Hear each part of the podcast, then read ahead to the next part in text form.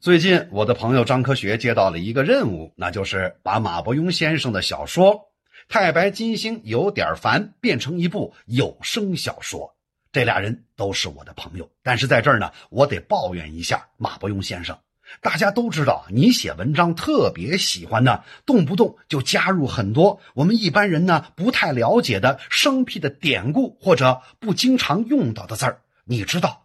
这给我们有声创作带来了多大的麻烦了！别的不说，就是那一堆神仙的名字、佛祖的若干个徒弟，你自己能不能一口气儿把他一个字儿不错的都给我念下来？再有，这就镜子嘛，非得写成宝剑，风月宝剑的剑。佛祖发来了法旨，从灵山发出的，还则罢了，您还偏偏得写旧风。哎呦，我的天哪，至于吗？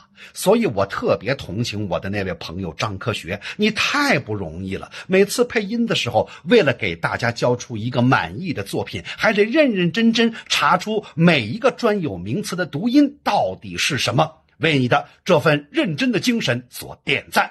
朋友们呢，也可以从网上去搜索一下啊，太白金星有点烦加张科学的组合，咱们也来听一听张科学先生的演绎到底有多出色。